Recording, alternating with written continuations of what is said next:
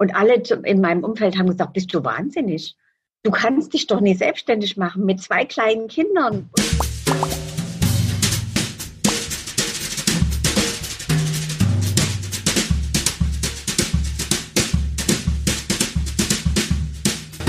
Hallo ihr Lieben, mein Name ist Angela Di Giacomo. Ich bin die Initiatorin des Wundernova Frauen Sommer und Pink Festes. Es fand letztes Jahr im Sommer in Berlin das erste Mal statt mit ganz vielen wunderbaren Frauen auf der Bühne und vielen Gästen und ähm, Jugendlichen, die dabei waren. Ähm, die Motivation dahinter war einfach mal im Rahmen von einer guten Stimmung zu zeigen, was Frauen alles Tolles machen und andere dazu zu inspirieren, vielleicht auch das eine oder andere im eigenen Leben zu ändern. Und eine dieser tollen, wunderbaren Frauen, die äh, eigentlich im Juni äh, 2020 in Berlin sprechen sollte, ähm, ist heute mit mir Viola Klein. Viola, danke, dass du dabei bist. danke, guten Tag. ja, schön. Eine andere Form des Gesprächs, ne? Aber schön, ja. dass wir uns sehen. Ne? Prima. Ja. Wenn ich dich ganz, ganz kurz ähm, vorstellen kann, und das wird dir wahrscheinlich nicht gerecht, aber ähm, du bist sozusagen, du bist in Dresden äh, geboren und äh, warst da recht erfolgreich ähm, schon äh, tätig. Ich werde nicht vorgreifen, was du gemacht hast, was ist deine Geschichte.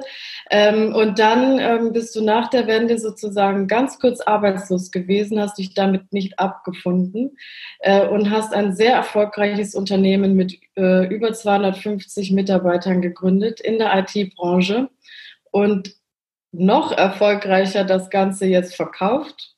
Äh, an äh, Zeiss, bist Aufsichtsrätin und darüber hinaus auch äh, gesellschaftlich sehr engagiert. Und ich freue mich total, heute mit dir ähm, das Gespräch führen zu dürfen. Danke, Angela. Erzähl mal, wie bist du groß geworden? Naja, ich bin so ein typisches Kind der DDR. Äh, bin in Freiberg bei Sachsen geboren und bin natürlich schon als kleines Kind nach Dresden gekommen ähm, ich habe eigentlich eine glückliche Kindheit gehabt. Ich bin in einer sogenannten sozialistischen Familie groß geworden. Ähm, meine Eltern waren beide sehr engagiert. Und ja, ich habe nach der Schule dann Vorschulpädagogik studiert und als Kindergärtnerin gearbeitet und war mit 24 schon eine der jüngsten Leiterinnen in der DDR. Was hat mich daran gereizt? Also viele Dinge. Nämlich, äh, du warst verantwortlich für äh, das Management, Personalführung und die pädagogische Führung im Kindergarten. Und das hat mir unglaublich Spaß gemacht. Äh, wir haben, weil wir ein sehr junges Kollektiv waren, uns viel einfallen lassen und ähm, hatten Spaß, also vom Dixieland Festival über Zusammenarbeit mit der Uniklinik, im Bereich Zahnmedizin haben wir alles gemacht, was irgendwie ging. Ähm, unser Kindergarten war einer der ganz wenigen Kindergärten, wo man sich auf eine Warteliste schreiben musste. Denn äh, zu DDR-Zeiten war es das Recht einer jeden Familie, ihre Kinder in die Kinderbetreuung zu geben. Das war nach der Wende, sah das ein bisschen anders aus. Und äh, so langsam, ne, 30 Jahre später, ist es den Menschen klar, wie wichtig das ist. Nicht nur, um die Kinder zu betreuen, sondern auch zu bilden und zu erziehen. Mhm. Und die Arbeit hat mir viel, viel Freude gemacht. Aber ich war tatsächlich zur Wende eine der ersten Arbeitslosen in Dresden. Und ähm, das kam so, ich war ein Babyjahr, bin vor der Wende, zwei Jahre vor der Wende aus der SED ausgetreten. War ein schwerer Schritt, aber den ich voller Überzeugung gemacht habe. Äh, Kannst genauso, du sagen, wie es dazu kam? Also für alle, die vielleicht ja, natürlich, auch aus wenn, Geschichtsbüchern hm? kennen wie ich. Also naja, wie viele ähm, äh, war ich auch Mitglied in der SED ganz einfach. Durch meinen Werdegang, durch meine Familie war für mich das völlig klar, äh, dass ich da also Mitglied dieser Partei sein möchte. Und äh, aber in meinem täglichen Doing als Leiterin und mit der Zusammenarbeit mit den Eltern ist mir klar geworden, die haben mir ganz andere Sachen erzählt, als in den Zeitungen drin stand. Und so habe ich ziemlich spät, aber ich habe angefangen, selber zu denken und äh, mich kritisch mit dem äh, auseinandergesetzt und bin dann zu dem Entschluss gekommen, also das trage ich nie weiter. Das war ein, ein Riesenschritt und der ist mir nie leicht gefallen. Aber Was hat das verändert? Also was hat, hat sich viel verändert, viel verändert. Also für mich selber persönlich schon. Ähm, ich war dann erstmal äh, tatsächlich weg vom Fenster und ich hätte, wenn es die Wende nie gegeben hätte, nie wieder im Kindergarten arbeiten dürfen. Wow. Ich habe ja dann auch nie mehr im Kindergarten gearbeitet, weil nach der Wende war dann Einstellungsstab. Aber heute bin ich ganz froh drüber, ganz ehrlich, weil ich musste darüber nachdenken, wie mein Leben anders aussehen kann und äh, musste für mich andere Entscheidungen treffen. Und dann war ich damals auf dem Arbeitsamt, was ja auch was Neues war für uns. Ne? Es gab vorher nie so ein Arbeitsamt. Und dann hat mir doch äh, so ein, ich sage da gerne, so ein dicker Bayer ne?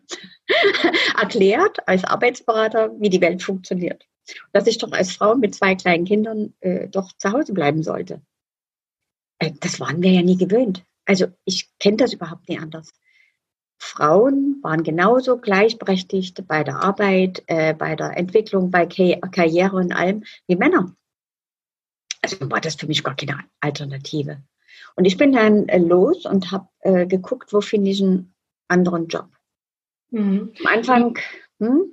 Viola, kannst du mal ganz kurz auch nochmal so einen Einblick geben, wie das war? Also ähm, ich habe ja sozusagen den Mauerfall als Achtjährige nur im Fernsehen erlebt, als was, was ganz weit weg war und man nicht so richtig greifen konnte. Aber wie war das für dich? Also vor allem mit dieser wichtigen Entscheidung, die du getroffen hast. Hast du das herbeigesehnt? Hast du mitgemacht bei den ähm, Märschen, die ja sehr friedlich äh, vonstatt gegangen sind? Oder wie, also bevor du sozusagen überhaupt zum Arbeitsamt kamst, wie war das?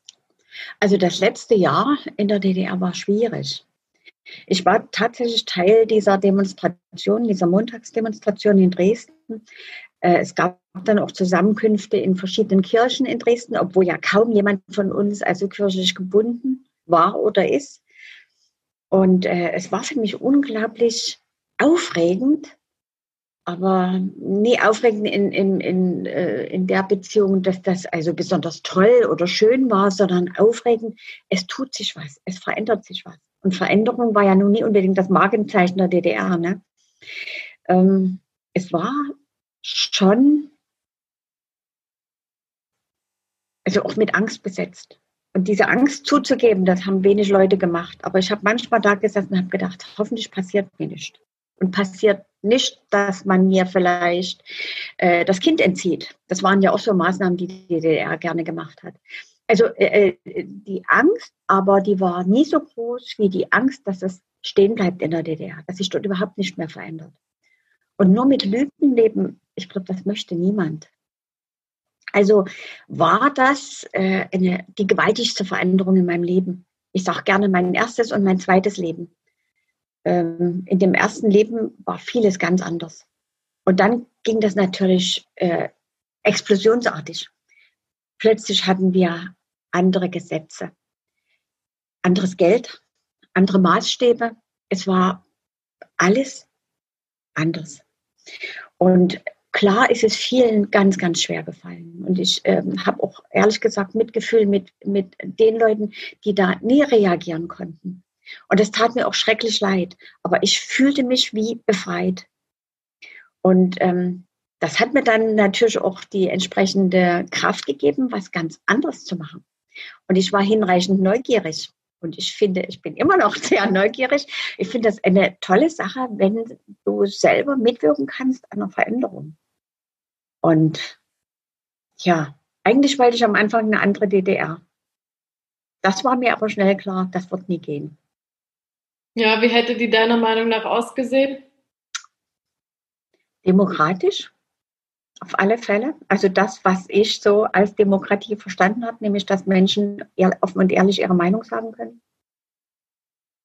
Ja, aber das ließ sich wirklich nicht anders machen. Und dann kamen natürlich die Demonstrationen, ne? wir wollen äh, die D-Mark und was weiß ich. Also diese ganzen Geschichten kamen dann dazu. Das war schwierig. Und dann sitzt du auf einmal vor diesem bayerischen Menschen im Arbeitsamt und der sagt dir. Ja, und er sagt mir, das geht so nie und das, äh, äh, da können Sie doch zu Hause bleiben und notfalls gibt es da auch Arbeitslosengeld und sowas. Aber das wollte ich ja alles nicht. Ich wollte ja arbeiten. Also es war schon eine wilde Zeit. Und warum und ich, war dir Arbeiten so wichtig? Ja, weil ich finde, und das äh, es geht vielen Frauen so, die hier äh, geboren und aufgewachsen waren, ähm, die materielle Unabhängigkeit von deinem Partner, die ist, glaube ich, für mich sehr entscheidend. Ja, du kannst, ähm, das geht nie darum, dass meine und deine, dass man das unterscheiden muss, aber diese Selbstsicherheit, die man, äh, also die ich für mich äh, nehme, die äh, fußt doch darauf, dass ich äh, finanziell unabhängig bin halte das für ganz wichtig. Mhm. Und wäre dir das dann auch egal gewesen, welche Arbeit? Hauptsache sozusagen. Es war mir ja fast, mhm. es war mir ja fast egal, weil ich habe ja also mich über zwei andere Jobs weggehangelt und ähm, bis ich dann also äh, zu dem bin ich als Assistentin der Geschäftsführung eingestiegen in einer Erwachsenenqualifizierung, habe sehr sehr viel gelernt, habe wenig verdient, habe die Verantwortung getragen und habe dann gedacht, na dafür brauche ich keinen Chef. Das kann ich selber. Und das war so der Anfang. Äh, dann hat uns ein Freund ähm, mich mit meinem äh, Geschäftspartner, mit dem ich heute noch zusammen Unternehmungen führe, zusammengebracht. Und ähm, das war so der Anfang meiner Selbstständigkeit. Und Ende 1992 war ich dann Unternehmerin. Wow, also du hast gerade, finde ich, was ganz Wichtiges gesagt. Ähm, und zwar hast du gesagt, dass ähm, du sozusagen angestellt warst, aber die Verantwortung hattest und irgendwann gemerkt hast, dafür brauchst du keinen Chef. Dieses irgendwann hast du gemerkt, dass du keinen Chef brauchst. Möglicherweise haben dieses Gefühl ja ein paar mehr Menschen da draußen und auch Frauen. Kannst du äh, so ein bisschen sagen, was waren das für Momente? Also worauf können wir selber achten? Also dass es vielleicht knirscht und was macht man da anders? Also was hast du da beobachtet an dir? Naja, also ich grundsätzlich arbeite, habe ich immer gerne gearbeitet. Egal was ich gemacht habe, das habe ich immer mit Freude gemacht. Ganz wichtige Voraussetzung. Ähm, aber ich glaube, ähm, in, an der Stelle, wo man arbeitet, einen Überblick zu kriegen, die Umsicht zu haben, was muss ich ändern, was kann man, was kann man bewegen, was kann man selber in die Hand nehmen, sowas, hat noch mal eine ganz andere Bedeutung, wenn du selbstständig bist. Weil es ist niemand da, der dir sagt, du musst das jetzt machen. Und dann kommt das und dann kommt das. Du musst das selber sehen. Und ich glaube, das ist äh, kompliziert.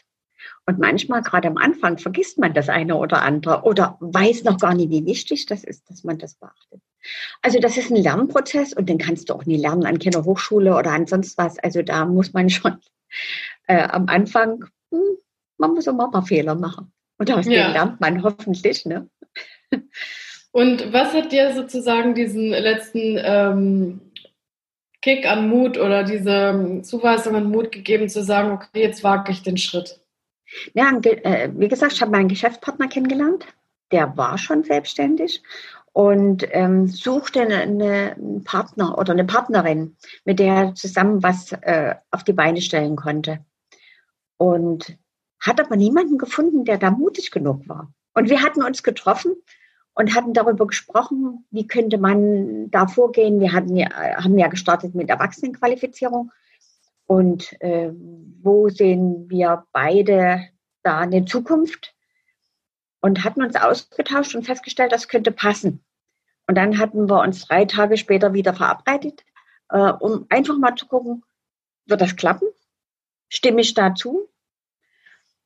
Ich habe keine vier, äh, 24 Stunden gebraucht. Da war ich dann schon äh, da und habe gesagt, ja, ich mache das. Und alle in meinem Umfeld haben gesagt, bist du wahnsinnig? Du kannst dich doch nicht selbstständig machen mit zwei kleinen Kindern. Und hä? hast, nee, das geht überhaupt nicht. Was ja, waren die das, Bedenken? Naja, also äh, ganz ehrlich, Selbstständigkeit war in der DDR überhaupt nie machbar. Es gab ein paar Handwerksbetriebe, die, äh, wo die Handwerksmeister selbstständig waren, aber bis maximal zehn Mitarbeiter und also sehr, sehr geführt, auch durch die, den Staat. Aber das war niemand, hatte niemand im Blick. Und sich als Unternehmerin in dem Fall zu etablieren, haben alle gesagt, du bist doch nicht ganz dicht. Und mein Vater sagt zu mir, Mädel, Hauptsache es ist sicher. Und da muss ich heute noch lachen drüber. Das war so herrlich, weil sicher, habe ich gelernt, ist gar nichts. Ist nicht mal, wenn du in einem riesengroßen Betrieb arbeitest. Nichts ist sicher. Und diese scheinbare Sicherheit, die gab es in der DDR. Aber sie war auch nur scheinbar, die war nie wirklich da, sonst hätte es das Ende der DDR nicht gegeben. Mhm. Und wie ging es dann weiter, eure ähm, aufregende Reise ins Unternehmertum oder deine vielmehr? Naja, wir hatten uns dann erstmal äh, für Erwachsenenqualifizierung entschieden und haben äh, Kurse im, mit Schwerpunkten im, im Bereich IT und Management, hatten aber auch Rechtsanwaltsgehilfenausbildung und konnten davon sehr gut leben. Aber uns war klar, dass geförderte Bildung durch das Arbeitsamt oder durch die EU, dass das also nur bedingt äh, zukunftsfähig ist. Was wir uns gedacht haben, war, der Bereich IT, der wird in Zukunft viel, viel größere Bedeutung kriegen.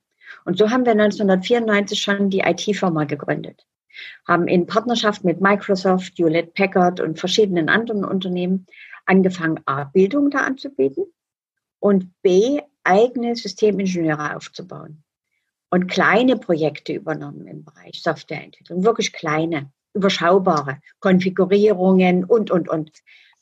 Und das war so der Anfang. Wenn ich da heute gucke, das sieht ganz, ganz anders aus, ja.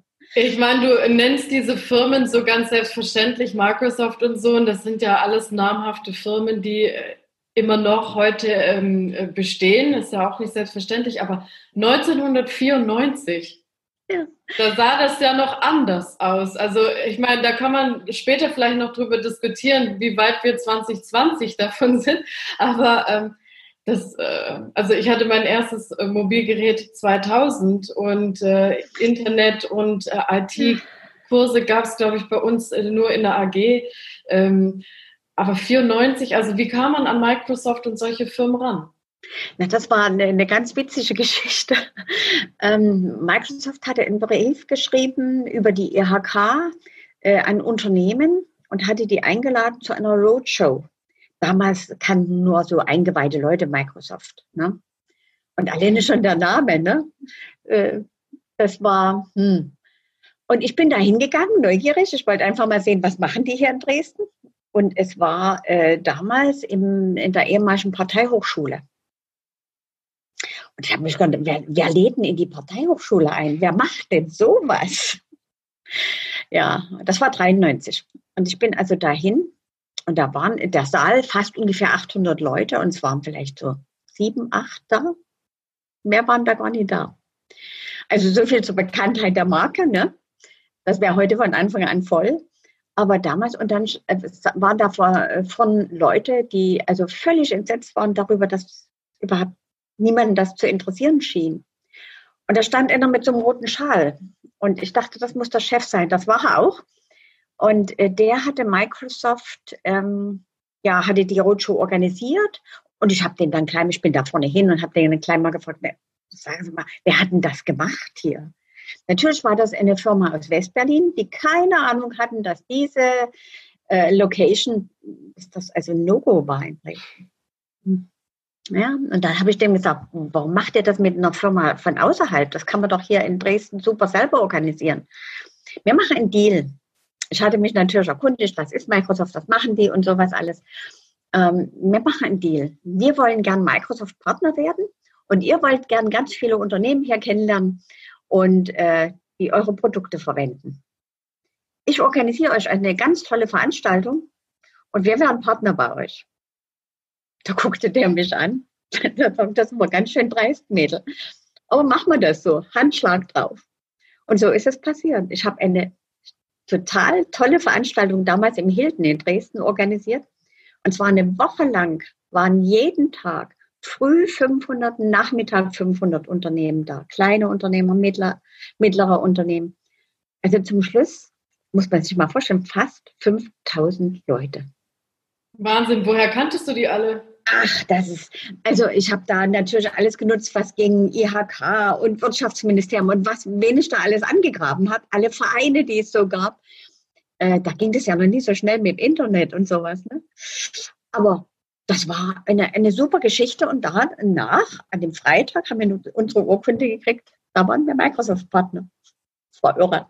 Wahnsinn. Ja, und mit denen äh, sind natürlich viele Dinge auch in Gang gekommen. Wir wollten kein äh, Produktverkäufer werden oder sowas. Wir wollten schon immer im Bereich Dienstleistung bleiben, hatten das auch gesagt und haben dann ganz zielgerichtet in unserem neuen Unternehmen auch aufgebaut, äh, Systemingenieure, Entwicklungsingenieure, die wir in unserer äh, zweiten Firma, nämlich in der Erwachsenenqualifizierung, ausgebildet und zertifiziert haben. Und so ging das nach und nach. Dann kamen die ersten Kunden dazu, in München, in Frankfurt. Also ganz, ja, so, so von klein auf, von so einem kleinen Knoten aus ging das los. Und dann haben wir uns einen Namen gemacht, nämlich mit guter Arbeit, mit guten Dienstleistungen. Und wie hast du dir mit deinem Partner die Arbeit aufgeteilt? Ihr wart ja zu zweit. Ja, also äh, ich bin ja keine Systemingenieurin, ich bin Pädagogin. Also ich war der Außenminister und Andreas Mönch, mein Geschäftspartner, ist der Innenminister gewesen, der natürlich ähm, im, in der IT auch zu Hause ist. Er war ja Dozent an der TU in Dresden und hat Informationstechnologie studiert. Also das war, das war eine gute Aufteilung, weil ich war für alles zuständig, was für das Unternehmen wichtig war, reinzuholen, die Kontakte herzustellen, bestimmte Dinge, Kongresse äh, mit zu veranstalten, zu organisieren, Weiterbildung zu organisieren und, und, und. Ja, und so hat sich das entwickelt. Und so nach und nach wurde die äh, Bildungsfirma immer kleiner und die IT-Firma immer größer. Und so dass wir dann 2000 die Bildungsfirma an unsere Mitarbeiter verkauft haben für einen Euro, die in der äh, Bildungsfirma waren. Und die haben die Firma weitergeführt. Und die Firma gibt es heute noch. Also äh, es war sehr erfolgreich und auch für die Mitarbeiterklasse. So sehe ich das von zurückblickend. Es war eine gute Entscheidung und wir haben uns dann fokussiert auf die IT-Firma die heute zu den Firmen gehört, die im Bereich Individualsoftwareentwicklung führend sind in Deutschland. Und wir hatten schon mal gesprochen über agiles, verteiltes Entwickeln. Da waren wir eine der ersten Unternehmungen in, im deutschsprachigen Raum, die so vorgegangen sind. Und deswegen, also Digitalisierung, ne, viele reden drüber, die wenigsten machen es. Und äh, da waren wir eigentlich immer diejenigen, die auch unsere Kunden motiviert haben, genau an der Stelle weiterzumachen. Ja, und äh, jetzt ab 1. März ist das Unternehmen verkauft und heißt jetzt Zeiss äh, Digital Innovation. Toller Name. Hm? Aber die Leute und die Inhalte und das Geschäftsmodell sind geblieben. Ich bin zurzeit dort noch im Aufsichtsrat. Ja, gucken wir mal, wie sich das weiterentwickeln wird. Ähm, im Moment macht das einen ausgezeichneten Eindruck, auch in der Corona-Krise. Wir sind super vorbereitet durch unsere verteilte agile Softwareentwicklung und können auch vielen Unternehmungen, unseren Kunden also wirklich helfen. Und äh, wie war das für dich, also wenn man so viele Jahre so ein Unternehmen aufbaut, dann ja, das, ähm, das zu verkaufen, was ist das für eine Entscheidung, die man da trifft oder wie trifft man die? Na, man muss, man muss sowieso generell mal eine Entscheidung treffen. Ist das ein Unternehmen, was man dann an den Sohn oder die Tochter oder jemanden weitergibt oder ob das also in einer ganz anderen äh, Liga spielt? Und wir waren dann inzwischen schon so aufgestellt, dass unsere Dienstleistungen auch für unsere Kunden auch weltweit zur Anwendung kommen.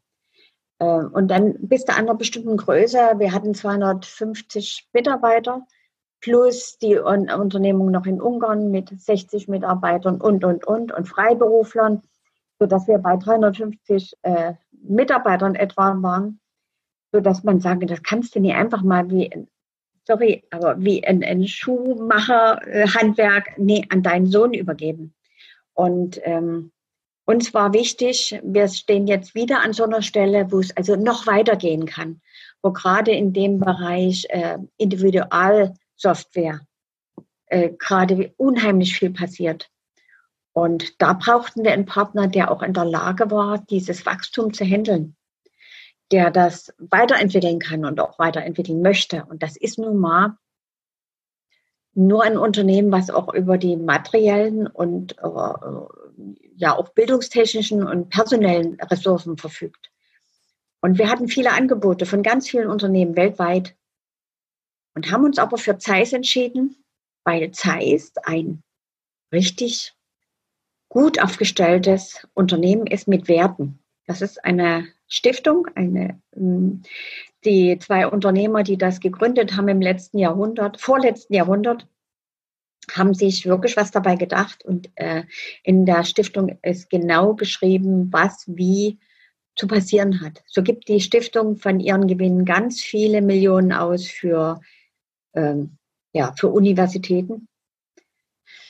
Und man kann oder man sieht einfach, wenn man in das Unternehmen reinkommt, egal wo, in, ob das in Oberkochen ist oder ob das in Jena ist oder in Berlin, äh, man sieht schon, dass die Menschen dort sehr, sehr wichtig sind.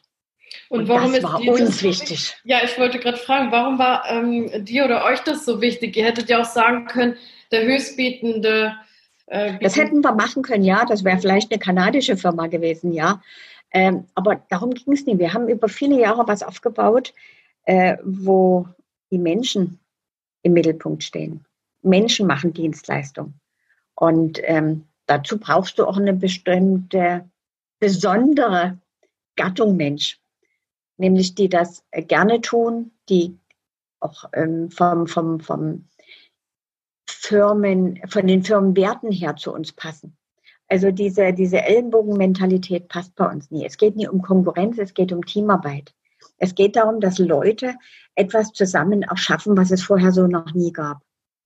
Und ähm, dazu brauchst du tolle Mitarbeiter. Und die kannst du nie einfach loslassen. Die haben ja ähm, jeden Mitarbeiter hast du kennengelernt äh, und äh, eine Beziehung dazu. Und also ich habe mich auch sehr verantwortlich gefühlt für alles, was im Unternehmen passiert. Mein Geschäftspartner genauso. Wir haben die Verantwortung gespürt, aber auch wahrgenommen und haben dann vieles auch gemacht, was es in anderen Unternehmen einfach nie gibt. Und wir hatten Freude daran. Hm? Welche Dinge ähm, würdest du sagen, die sind so sehr typisch für dich, die du auch in dein Unternehmen äh, mit reingebracht hast? Und welche Dinge würdest du sagen, sind sehr typisch für dich, die du bewusst rausgelassen hast aus dem Unternehmen? Puh, also das mit dem Reinbringen gefällt mir ganz gut, die Frage, weil äh, für mich ist es immer schon wichtig gewesen, äh, solidarisch zu denken. Ähm, viele im Osten, und das meine ich jetzt nie böse, das ist einfach nur eine Beobachtung, viele auch junge Unternehmer wissen nie, dass es sich einfach auch gehört, sich zu engagieren über die Firmengrenze hinaus. Ähm, dass es wichtig ist, dass ein Unternehmer eine Meinung hat nicht bloß eine politische, sondern auch eine Meinung zur Wirtschaftsentwicklung und, und, und. Dass er sich in dem Bereich engagiert. Das kannst du an unterschiedlichen Stellen machen. Ja, K ist streitbar. ja, das, aber es gibt Unterschiede. Es gibt äh, Verbände, wo man da mitarbeiten kann. Aber es gibt doch ganz einfach, dass man mal seiner Stadt was Gutes tut. Oder dass man sich engagiert, wie wir das getan haben in einer Stiftung in Südafrika. Wir haben dort ein Kinderprojekt, was wir seit 2002 sehr aktiv unterstützen. Und ähm, das sind so Dinge, die gehören für mich dazu. Und ähm, die habe ich auch versucht im Unternehmen auch zu kommunizieren. Auch weil wir Teile des Gewinns auch dafür genutzt haben, eben äh, zwei Community Health Worker zu finanzieren, die in den Townships in Südafrika leben und arbeiten. Und ähm, inzwischen haben wir in unserem Projekt 39 Mitarbeiter in der Stiftung unten. Und das sind alles Leute vor Ort.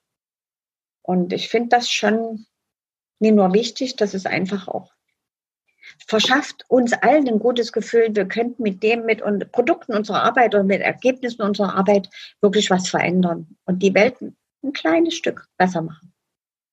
Und äh, wo kommt die Affinität zu Südafrika her? Ah, das ist eine witzige Geschichte. Mein Geschäftspartner hat äh, so ganz heimlich 2000 da unten geheiratet. Silvester. Und der kam dann wieder von seinem Hochzeitsurlaub und brachte mir einen, einen Flyer mit und äh, sagte, guck mal da unten, der Pfarrer, der uns da getraut hat, der hat da gerade ein Projekt ins Leben gerufen. Ja, und das lag dann erstmal auf meinem Schreibtisch. Und wie das eben so ist, da liegt was drüber und da kommt noch was drüber und noch was drüber. Und irgendwann, äh, das war glaube ich 2002, habe ich meinen Schreibtisch aufgeräumt. Das war bei, wo die Flut war in Dresden. Erinnerst du dich noch? irre. Und dann finde ich diesen Flyer und ich dachte, jetzt habe ich Zeit, jetzt rufe ich den mal an. Habe den angerufen und es war ein großartiges Gespräch. Ja, und dann habe ich mich vier Wochen später in den Flieger gesetzt und bin da runtergeflogen und habe mir das angeguckt. Und ich war geplättet. Ich war erschrocken darüber, unter welchen Umständen Menschen leben. Klar hast du das schon mal gesehen im Fernsehen oder so. Aber es ist eine vollkommen andere Nummer, wenn du das selber erlebst. Mhm. Ja, und dann haben wir überlegt, puh, wie können wir denen helfen? Das ist auch nicht so einfach. Ich meine, ähm, erklär mal jemanden, der tausende Kilometer weglebt, wir müssen da unten was tun. Ja, warum denn? Mich hat das natürlich sehr berührt, ähm, was da mit den Kindern so passiert. Klar, äh, Affinität zu meinem ersten Beruf, ne, ganz logisch. Und dann ähm, ist uns einiges eingefallen. Und wir haben dann eine Gala ins Leben gerufen in Dresden, die sogenannte Hope Gala. Wir hoffen ja, dass es den Kindern da unten äh, hilft und wir helfen wirklich tatsächlich. Und dieses Jahr wird die 15. Gala stattfinden. Ich hoffe, dass wir es stattfinden lassen können, wie auch Im immer. Oktober, gell? oder? Ja, irgend, am 31. Oktober. Wir, irgendwas wird passieren. Wir werden das nie ausfallen lassen.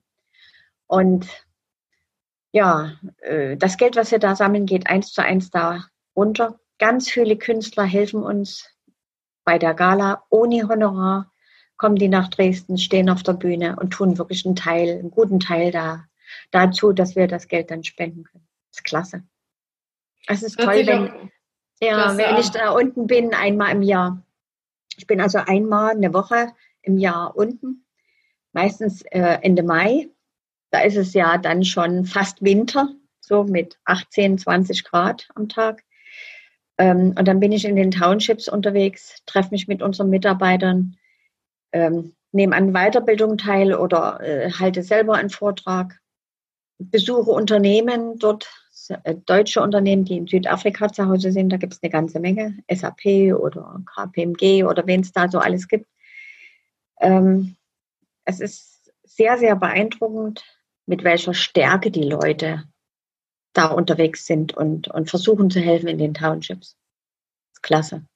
Ja, und jetzt habe ich Ostern eine Aktion gemacht in Facebook und habe fast 25.000 Euro eingesammelt.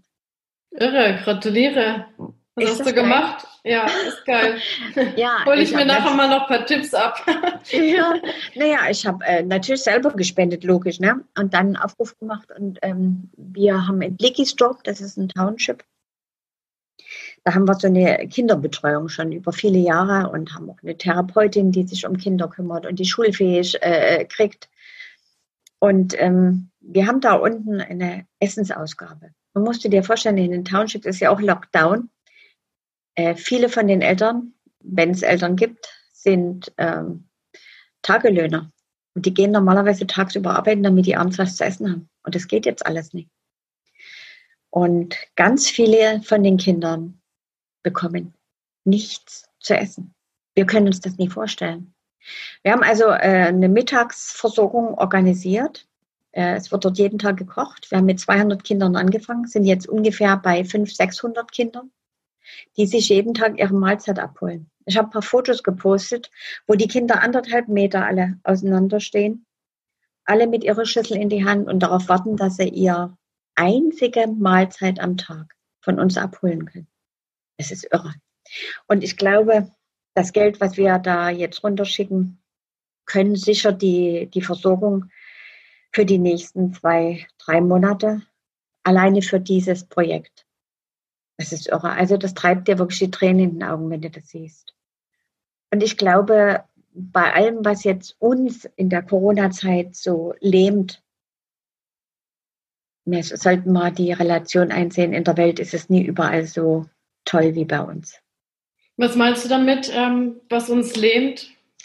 Naja, dass man nie raus kann, dass man bestimmte Dinge einfach nie machen kann, dass es keine Veranstaltungen gibt, dass also mir tut das in der Seele, weil wenn ich sehe, die Hotel- und Gaststätten, dass die wirklich Probleme haben.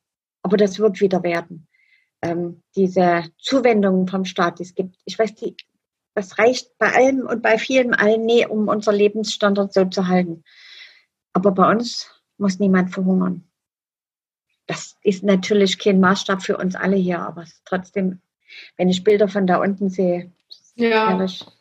Also es hilft ja, wenn man sich ähm, doch auch manchmal vor Augen hält, wie gut es einem dann doch geht. Also richtig, richtig. Jetzt kenne also, ich Südafrika nicht, aber ich habe ja viel beruflich mit Indien zu tun. Genau, und, das wird nie anders sein, nehme ich an. Sind ja. ähnliche Bilder und ähm, selbst wenn ich gar nicht so weit gehe, aber allein ähm, die Zahlen, die ich von meiner italienischen Familie jeden Tag äh, bekomme, ne, die man natürlich auch im Medien, oh, ja. also ja. Ähm, ja, ich finde, das ist eigentlich schon ein guter Anspruch von dir zu sagen, man darf schon auch mal innehalten und äh, darf auch mal äh, um sich schauen und gucken, ja, geht es einem und mhm. wie geht es einem anderen vielleicht. Aber du machst ja viele Sachen im sozialen ähm, Bereich mhm. und bist ja sehr gesellschaftlich äh, um, äh, aktiv und hast auch gesagt, wir haben auch eine gesell gesellschaftliche Verpflichtung und ihr Unternehmer sagst du im, insbesondere. Ähm, du hast auch eine App entwickelt für Flüchtlinge. Ähm, wie kam es dazu?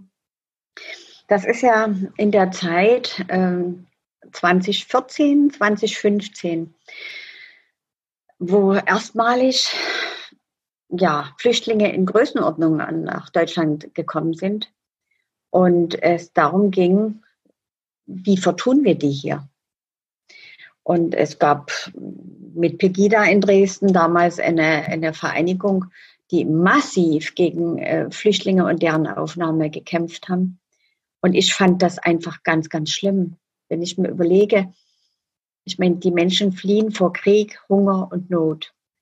Und wir sind verpflichtet, dort was zu tun. Das war meine Meinung. Ähm, ich fand das damals alles ein bisschen chaotisch organisiert von der Bundesregierung, das muss man vielleicht auch dazu sagen. Es gab keinen Plan dahinter. Und äh, das Wichtigste, das wissen wir beide, ist, dass man sich sprachlich äh, ja, äußern kann, dass man kommunizieren kann mit anderen. Und das war so die Idee zu sagen, wir machen Deutschkurse bei uns. Und durch die vielen Gespräche mit den Flüchtlingen in Englisch oder Arabisch übersetzt mit meinem Personalchef oder so, habe ich natürlich viele Informationen gewonnen.